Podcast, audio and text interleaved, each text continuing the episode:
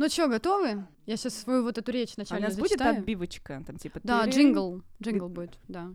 Всем привет, дорогие слушатели. Это первый выпуск подкаста «Успех неуспешный». Вообще его идея — это моя, в первую очередь, боль. По моим ощущениям, мы сейчас живем в мире, где из-за темпа и сравнения себя с медийными личностями, блогерами, предпринимателями и так далее, мы забываем о том, чего достигаем, какие успехи у нас за плечами, не находимся, как говорится, в моменте. Мы не будем сегодня рассказывать, с чем сталкивается в начале пути Илон Маск. Мы расскажем истории людей, которые окружают нас здесь и сейчас. Это отличная возможность пересмотреть свои достижения и замотивироваться на новые. Конечно же, мы не оставим вас без советов и годных лайфхаков, потому что у меня сегодня в гостях Константин Шипов, креативный директор агентства Контрапунта в группе компании BBDO и Александра Адуева, сценарист кино и продюсер.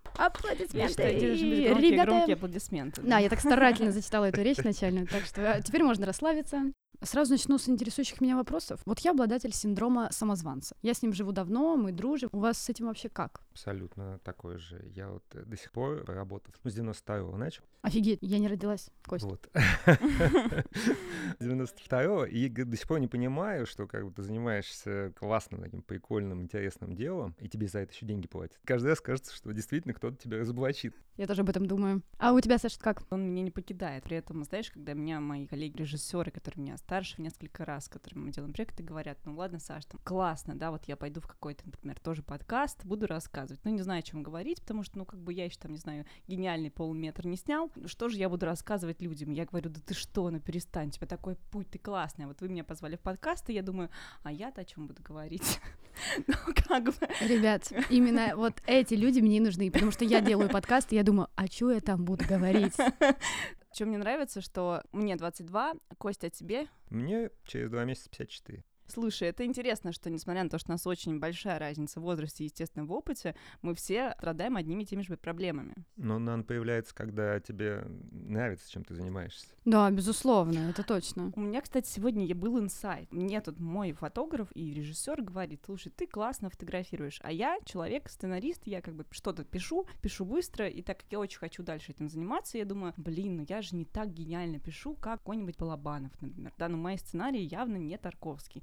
И сегодня у нас была съемка, я, значит, там снимала бэкстейдж, есть классные кадры, и думаю, слушай, ну классно, здорово, выложу себе в Инстаграм. И я подумала, что чем проще ты относишься к какой-то сфере деятельности, тем меньше у тебя вот этих вот страхов и блоков. А как только она для тебя становится приоритетной, ты сразу начинаешь бояться в несколько раз больше. А что подумают другие? Как это повлияет? А правильно я выбрал? По поводу уверенности заговорили. А, наверное, я уже достиг возраста, когда эту уверенность ты чувствуешь. И даже, может быть, это иногда мешает, потому что люди спорят, а ты прям уверен в своих идеях, в своих там сценариях, вот, и доказываешь это достаточно большому количеству человек с пеной рта. Но в нашем деле, в рекламе, при всей такой зарегулированности, все равно присутствует такой эффект э, вкусовщины. Ну, поэтому стараешься все-таки доказать свою точку зрения, и когда ты уверен в ней, это намного легче. Мне, во-первых, необходим спойлер, когда приходит вот эта уверенность, о которой ты говоришь. Ты знаешь, я для себя просто выявил формулу, с которой удобно жить в нашей профессии, по крайней мере. Сначала ты делаешь, как нравится тебе и как правильно,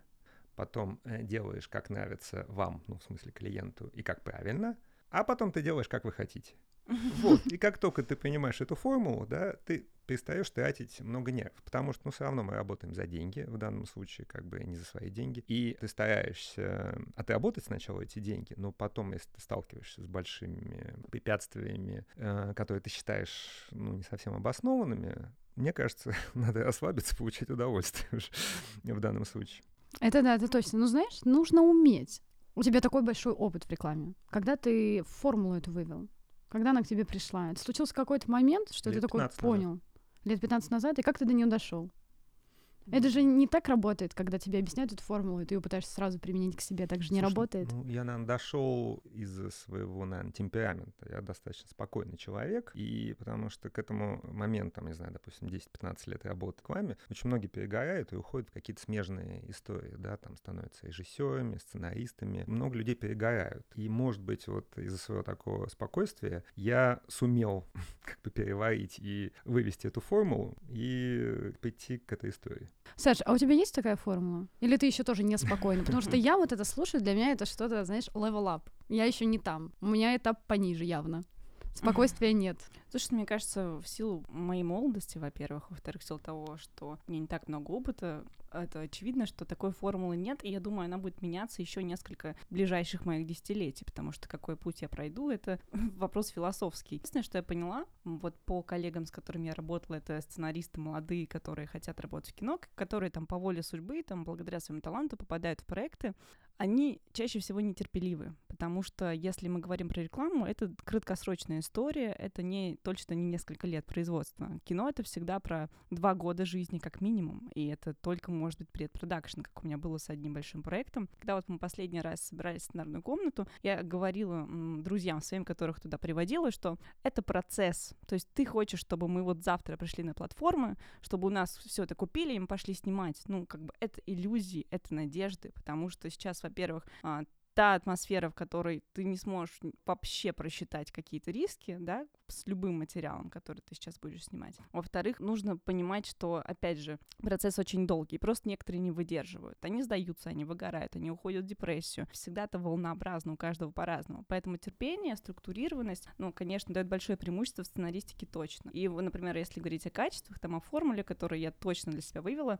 если тебе говорят, что это нужно убрать, Мгм. это надо убрать. Не надо спорить, почему, если ты придумал какую-то...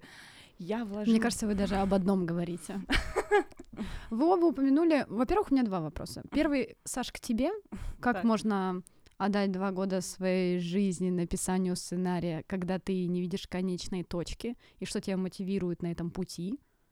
Ну, во-первых, конечная точка всегда какая-то видна. То есть это же, опять же, не быстрый Но это же так процесс. нестабильно. Творчество в Конечно. целом очень нестабильно. Да, если бы мне, например, э, уже почти три года назад сказали, Саш, э, вот э, ты будешь проходить классный путь с классной командой, они будут там самыми крупными на рынке, но вы придете вот к этому, я бы, наверное, возможно, бы не пошла по этому пути. Все равно конечная точка есть. Там, это знакомство, это написанный сценарий, в конце концов. Даже если это не написанный сценарий, то опыт, который ты получаешь точно в сценарной группе, это как бы рост, потому что сразу много авторов дают тебе разные подходы, и ты можешь выбирать, что тебе ближе. И это всегда про удивительный процесс как бы соединения уникального авторского материала. Мне вот больше в этом плане симпатизирует реклама.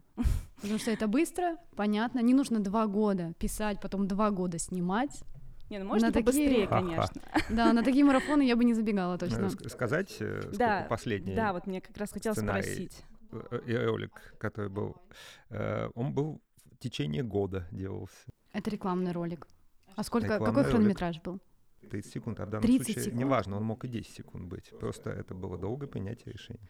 А, ну то есть это были моменты утверждения, да? Утверждение, фокус-групп, Мгм. изменение буквально кадровых каких-то вещей, э, озвучки и так далее. Ну, на самом деле, это интересный все равно путь, да, но э, он просто очень долгий. Конечно, это, как ты права, что реклама — это более стремительный, э, стремительная вещь. То есть ты сегодня... Ну, меня всегда это завораживало. Ты сегодня сидишь и чирикаешь, не знаю, или придумаешь в душе какой-то там ролик, Мгм. буквально там, Креатив. да, или по дороге на работу. И вдруг а, через месяц миллионы уже видят это на экране. Пускай это реклама там порошка какого-нибудь, но неважно, да, миллионы людей видят то, что ты там думал в душе, и миллион, ну и десятки людей задействованы в этом. И это как бы интересно, потому что Допустим, я пришел в профессию из, из другой профессии архитектуры, где как раз Серьёзно? очень долго, А почему не срослось с архитектурой? 10 лет жизни. 90-е, Лихие. Не лихие, нет.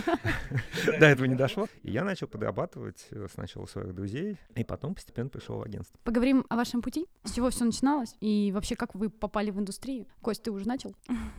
У друзей была компания по наружной рекламе, и тогда нужны были эскизы. Я как умел, э, придумывал. Плюс я начал э, подрабатывать иллюстратором в журнале работницы, пионер. Ну, а потом, соответственно, меня друг позвал в агентство, а я, я же архитектор, и подумал, я же иду в, ну, в креатив, в агентство, и я оделся, как все архитекторы одеваются. Ну, если... э, Это ну, как? Ты, ты, конечно же, не помнишь. Все выпендривались. Все выпендривались, одевали стишки, э, вот эти, ну, такие все, как сейчас называется, винтажные, раньше Мгм. называлось, ну, старье всякое бабушкино. Я одел дедушкино драповое пальто 50-х годов, такое черное, трость. Товарищ мой, который меня позвал, в этот момент уехал. Я так сел на стул, думаю, ну, когда-то меня позовут, и я сидел часа четыре, ко мне никто не подходил. И как потом оказалось, креативный директор этого агентства, он говорит, когда ты зашел, я подумал, а он такой нормальный человек, который Бауманку закончил этим дикторам. Он говорит, я когда зашел, я понял, вот как выглядят настоящие креативщики. Даже, говорит, не решился к тебе подойти. Вот так и начался мой путь. Но мне кажется, если бы сейчас ты пришел в креативное агентство в этой одежде, ты бы был очень модным. Сейчас, да. Сейчас бы все таки о, он точно из креатива. Все нормально. Окей, прикольно. И ты начал с какой позиции? А, со всех. Это как? А ты знаешь, как бы так я пришел в агентство, которое только вот, ну, по большому счету, реклама начиналась, и мне сказали, ну, ты пришел придумывать рекламу, а для кого ты будешь придумывать? Я говорю, ну, для кого-нибудь я буду придумывать, а нужно клиентов найти. И то есть получилось так, что я не, не просто стал креативщиком, я стал еще э, аккаунт-менеджером, по mm-hmm. большому счету. У меня не было клиентов. Мне сказали, ну вот тебе список, обзвони клиентов и начни. Это уже как бы получается менеджер по новому бизнесу. Mm-hmm. Да? Я стал обзванивать. Э, и в конце концов дозвонился до Хьюлит Паккарда, сказал, ну, в общем, как бы для меня Хьюлит Паккард как бы не особо сильно звучал на тот момент, да, там, Хьюлит Паккард это Хьюлит Паккард. Я сказал, а мы вот ведем Sony. Они такие, хм, интересно, ну, давайте приедете поговорить. И в конце концов приехали, мы там с нашим директором поговорили, и они так решили доверить нам компанию тогда нужно было сделать такую эволюцию от матричных принтеров к струйным. Да, да, да, да, И вот я делал этот ролик, к сожалению, у меня не сохранился, даже жалко э, вот эта эволюция для Хьюлит Паккарда. То есть я стал директором по новому бизнесу, э, аккаунт-менеджером, э, соответственно, креативщиком, копирайтера, директора, дизайнером, потому что я еще сам все верстал. И плюс я стал медиапланером, потому что надо было еще распределить в сетке, то есть не было как таковых медиапланеров, байеров. И я подумал, ну для кого эта реклама делается? Для тех, кто закупает технику для офиса. Ну, логично, да. Обзвонил всех айтишников, спросил, когда они бывают дома, что смотрят и так далее. Взял сетку программ, тогда вот еще тут гиды были, ТВ-гиды. Все отметил все и в excel такой распечатке я там все пометил, распределил, и это был медиаплан мой, который я придумал для Хьюлит Паккарда, как это сделать. Это получается, ты не имея прям такого большого опыта, на энтузиазме, у тебя были какие-то наставники? У меня уже была семья, это большой стимул. Ты Просто один я, из тех, кто щупал рекламную индустрию. Да, да, когда это не было, это было, ну, как бы интересно, забавно, и я застал еще и золотой век рекламы. А это когда? Ну, когда были выездные съемки, я занимался баунти, допустим, съемками. Угу. Вот. На острове, где было райское наслаждение, надеюсь? Да, практически.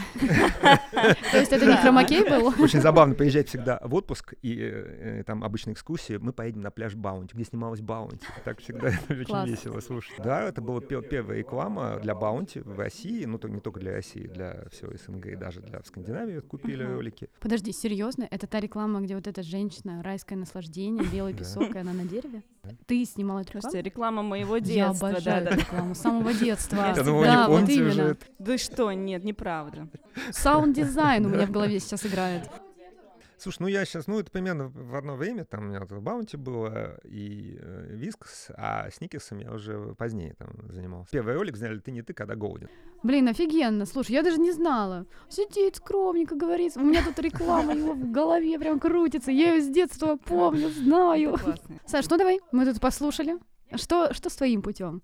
Когда я переехала в Москву, я думала, сейчас я буду строить карьеру, буду заниматься бизнесом, значит, поступила на философию. В свои 18 лет я подумала, что-то как будто бы на классное, интересное, но хочется чего-то творческого. И я вот начала работать в ивенте, начала работать в каких-то мелких проектах, начала ездить очень много в массовку.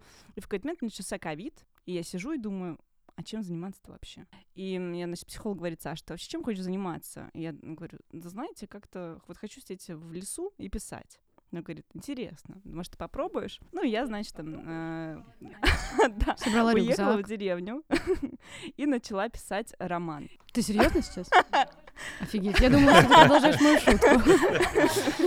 Нет, я на полном серьезе уехала в деревню и начала писать роман. И когда мне было 20 лет или 19, да, было не так давно, а, но для меня это как будто бы в прошлой жизни. Я думаю, сейчас напишу гениальный роман, значит, выложу на Литрес, его купят, и я буду, значит, просто сидеть в лесу всю жизнь и писать. И, естественно, я написала какой-то синопсис, начала рассказывать друзьям, и в какой-то момент я, значит, буквально у сестры в квартире сижу и думаю, я знаю столько историй, я была бы классным сериальным сценаристом. И я просто пошутила вслух. Проходит месяц, и я тогда обожала Манижу, я за ней следила во всех социальных сетях, ездила на все концерты еще в доковидное время, и тут она выкладывает пост в Инстаграме, что Ладок Ватания ищет молодых авторов. И я думаю... Мой любимый режиссер. Да. И я думаю, молодой автор — это же я. А, я в эту же ночь отправляю историю, я думаю, я знаю, о чем писать, так, сижу, значит, ночь пишу, отправляю, и мне не отвечают. Месяц, полтора. Я думаю, все. И он выходит, выкладывает пост, ребята, простите, мы задерживаемся с результатами. Я думаю, Никакой я не автор. Мой роман, конечно, интересный, но как будто бы еще миллион молодых ребят тоже пишут какие-то рассказы, литературные наброски и так далее и тому подобное. И тут, значит, выходит этот пост в Инстаграме, и я выигрываю этот конкурс. И вот мой первый, получается, проект в кино был с Хайп Фильм, и я за это очень благодарна. А ты представляешь, сколько немолодых авторов хотели бы просто посотрудничать с Ладо?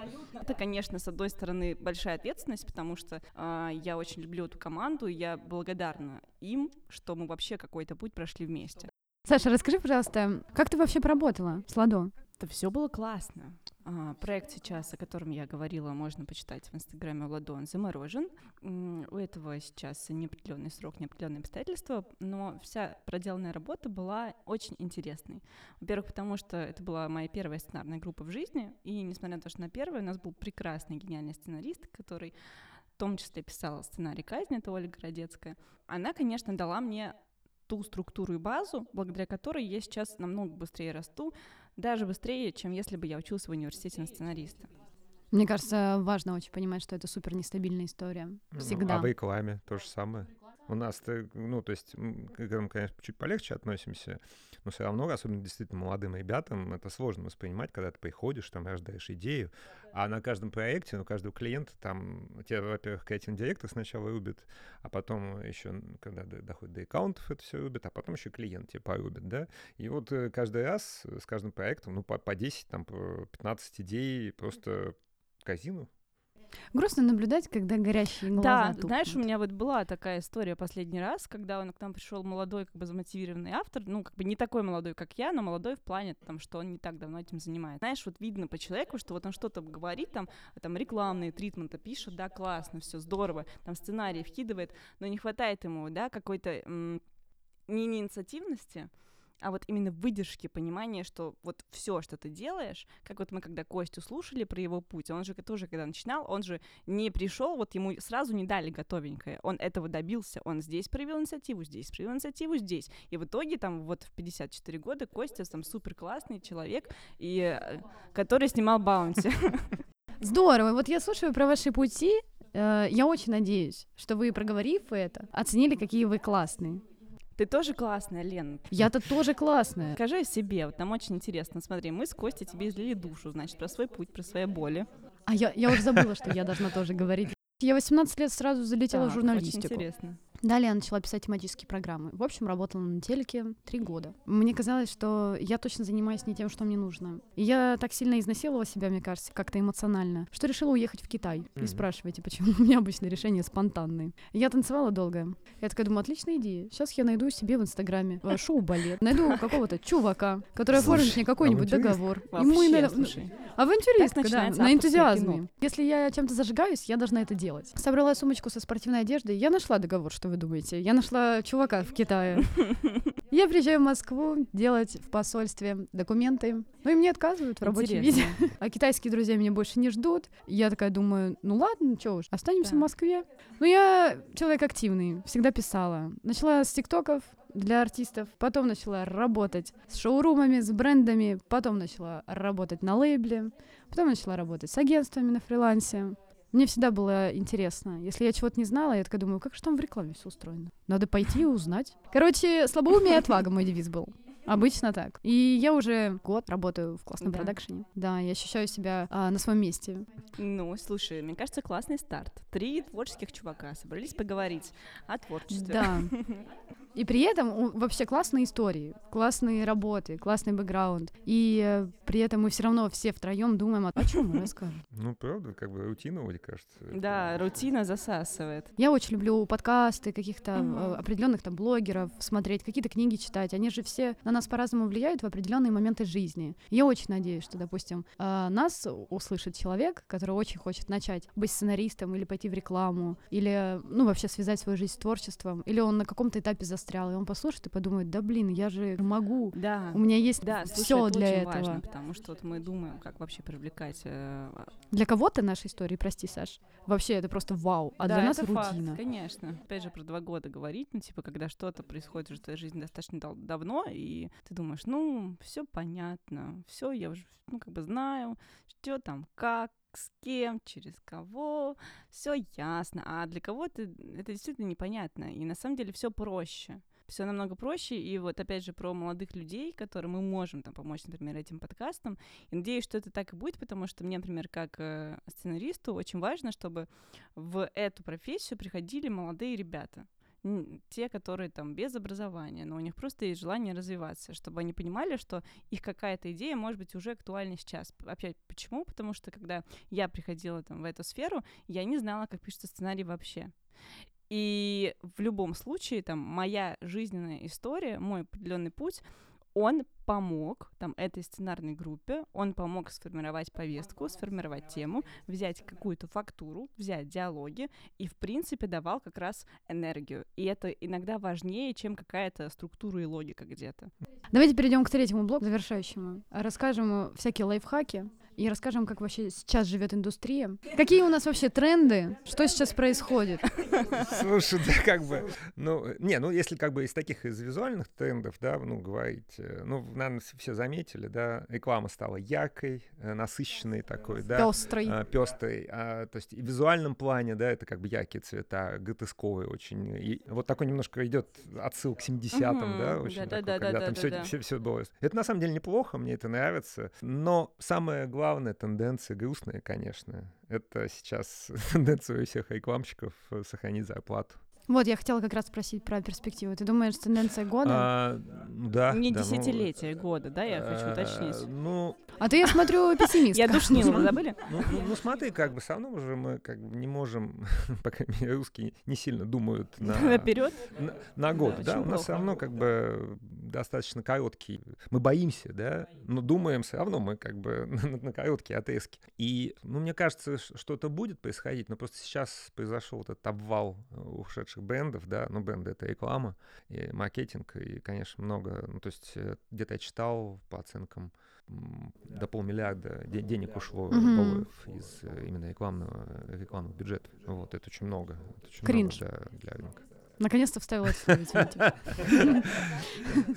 Вот. Ну, слушай, ну все как бы будут что-то пытаться делать. Сейчас э, будут другие, наверное, бренды, больше государственные, наверное, будет, конечно, компании. А вот эта поговорочка, что одни двери закрываются, другие открываются, она вообще актуальна Ну, в сфере рекламы? Я не вижу открытых дверей пока, вот. Но я говорю, что будет больше государственных денег на новые рекламе, соответственно, будет больше, наверное, неких ограничений, о чем ты можешь... Ну, в принципе, и так не сильно мог о чем говорить, да? Вот. Но сейчас вот есть такой запрос от клиентов больше говорить, э, ну, прям э, реально это запрос о, о семье, о любви, Да-да-да. о каком-то таком э, Да, хочется эмпатии, спокойствия, чтобы реклама не была агрессивной. Саш, что касается твоей сферы, как там дела? Какие перспективы? И как вообще сейчас? Я могу говорить только за себя и за как бы, ту маленькую команду, с которой мы сейчас проходим путь. Пока что как будто бы эти перспективы, перспективы есть, и даже как будто бы э, вот именно в плане финансирования каких-то фильмов, э, проектов, сериалов увеличиваются возможности, но опять же нужно понимать, что эти возможности будут с какими-то ограничениями. То есть, например, это будет жанровая история, какие-то комедии, какие-то семейные истории. Насколько будет нужно авторское, пока непонятно. Насколько оно вообще останется. А, что касается каких-то смежных жанров, тоже пока непонятно, потому что как будто бы сейчас упали просмотры, и даже вот я как зритель, например, сейчас не могу смотреть вообще никакие новинки, к сожалению. Netflix ушел, как будто бы освободилось пространство, но у нас контента не хватает. Потихоньку движемся, мы продолжаем писать. Мы для себя решили, что это нужно делать обязательно, потому что в любом случае, как вот мне уже мой опыт подсказывает, что классный написанный материал это всегда хорошо. Во-первых, потому что это опыт, во-вторых, это материал, который ты можешь в какой-то момент жизни вдруг достать из загашника и сказать, смотрите, что я написал, что я умею и насколько вообще я авторский автор. А что касается трендов? Опять же, то, что я вижу, а, у нас все сейчас уходят в драмеди, по крайней мере, уходили. Это классный жанр, потому что это смешение комедии и драмы, это очень сложный жанр, в котором работать тяжело, потому что ну, у тебя должен быть пул как бы драматических сценаристов, пул комедийных, как бы смешивать их тоже нужно уметь. Абсолютно разные люди, и подобрать такую команду сложно. У нас сейчас все в это уходят. Есть запрос на психологию, там, например, есть э, сериал, который сейчас вышел, второй сон «Триггер». Хорошо, с этим мы поняли. Скажи, пожалуйста, а куда вообще идти сценаристу? Как я понимаю, учиться в университете... Но мы, но мы с Костей явно не те люди, которые... И я тоже не тот человек. Классно было бы не сначала поучиться там пять лет, например, на продюсера, а потом идти ассистентом, а сначала... Ну, мне просто кажется, что это прикольно. А сначала поработать, попробовать индустрии на вкус, а потом уже выбрать для себя, что вот я хочу там два года получить вот структурные знания, потому что мне не хватает вот этого. И это будет, на мой взгляд, как бы более качественный уровень образования. Так, вернемся. Я хочу простых советов Садись и пиши. Вот я, я Лена. Я хочу Садись, быть сценаристом. Лена, ничего не нужно делать, ты просто садишься и пишешь. Потом показываешь своим друзьям. Они тебе говорят, классная история ты или не классная. И ты получаешь только не тем друзьям, которые тебе всегда говорят, что классная история, а просто... И ты такая классная. Да, все. Нет, кстати, вот я тот человек, который показывал свой вот тот самый роман своим друзьям, мне говорили, классная история. Так что, возможно, это тоже работает. То есть а, ты просто садишься и пишешь. Чтобы вот дойти до как бы пула материала, который реально можно пойти показывать платформы, нужно же пройти какой-то путь, поэтому ты садишься и пишешь. И начинаешь там, не знаю, заявлять себе. Есть конкурсы, опять же, там это мой путь. Можно начать выкладывать. И нужно просто пробовать и смотреть, что ты пишешь. Понимаешь? Ну, опять же, можно пойти учиться. У нас сейчас много мастерских, и там ты познакомишься тоже. Но самое главное, что, опять же, я заметила, нужно быть реально просто проактивным и прислушиваться к тем людям, которые тебе говорят, там, ну, убери это.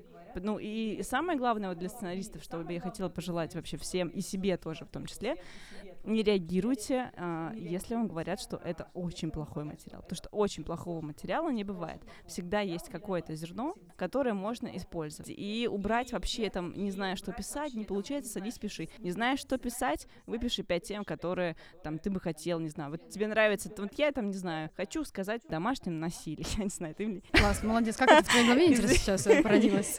Ну, слушайте, хорошая авторская остросоциальная тема. Очень актуальная была несколько лет назад. Ну да, остросоциальные любит, конечно. С ними можно быстро. Я, не знаю, хочу писать про монстров. Но, опять же, учись писать, читай книжки, там есть структура. Вот тебе нужно вот так. Иди, придумывай. Опять же, придумывать одному сложно, обращайся за помощью. В общем, нужно просто пробовать. Так, а что касается рекламы? Как человеку пойти в рекламу, если он хочет? Слушай, ну как бы а, можно сразу разделить. Есть креатив, и есть те mm-hmm. менеджеры, которые занимаются проектом, ведут. Ну, к чему у тебя больше сквад твой? Хотя, кстати, я знаю несколько случаев, когда переходили вот из, э, наоборот, менеджеров в креатив, да, и становились очень успешными. Слушай, тут только один путь. Я, ну, не, не сильно верю в рекламное обучение, хотя наверняка оно, ну, в институтах там что-то дается, но преподают все равно это теоретики, да, да, да, по большому да, счету, да. Нужно внут, внутри, внутри уже идти там на, лю, на любую позицию и начать начать понимать хотя бы, да, что из агентство представляет, какие задачи, угу. и, может быть, надо побыстрее даже зачароваться в этом. Ну, понять, твое, не твое. Ну, надо попытаться хотя бы даже бесплатно. Окей, а что касается курсов? Ну, слушай, ну, есть воркшоп э, как раз, который... Скиллбоксы, ну, вообще разные да, есть. ну, воркшоп — это такой, как бы, одна из, э, уже, как бы, считается, старых школ, э, и очень много уже, ну, действительно, очень много на рекламном рынке ребят вышло оттуда именно. А, Саша, у тебя есть такие курсы? Не у тебя, я имею в виду, а вообще есть ли курсы для сценаристов, на которые стоит обратить внимание? Слушай, я бы так сказала. Нужно идти не на курс сценариста, а идти к определенным мастерам. Вот если тебе нравится, например, как пишет, да, как, э, какие проекты у человека в портфолио, сегментеру именно. Я молодой начинающий автор, друзья мои. Дайте мне еще пару лет. Я могу вот на подкастах, в личном жизни, в Инстаграме, пожалуйста, я с удовольствием почитаю работы. Здорово. Спасибо вам огромное, что мы сегодня так классно поболтали. Мне лично очень понравилось. Я надеюсь, что наши истории, они замотивируют людей. Люди смогут пересмотреть свой путь и остановиться в моменте и посмотреть, нифига себе, какой молодец, что у меня за плечами. А я тоже, оказывается, оказывается, много чего делал и много чего могу. Спасибо. Благодарю вас. А как называется наш подкаст? Успех неуспешный. А почему, кстати, неуспешный хотел сказать? Ну, потому что, знаешь, смеются над фразой «успех успешный». Так. А мне нравится, типа, успех не, ну, типа, не такой успешный. Типа, я высмеиваю тоже эту фразу. Стабильный успех. Как это ты тонко завернул так. Да, слушай, у меня лучше получалось. У меня есть заметочки по этому поводу. Я бы тебе рассказала красиво, но сейчас что-то не идет. Слушайте наш подкаст на всех платформах. И до новых встреч!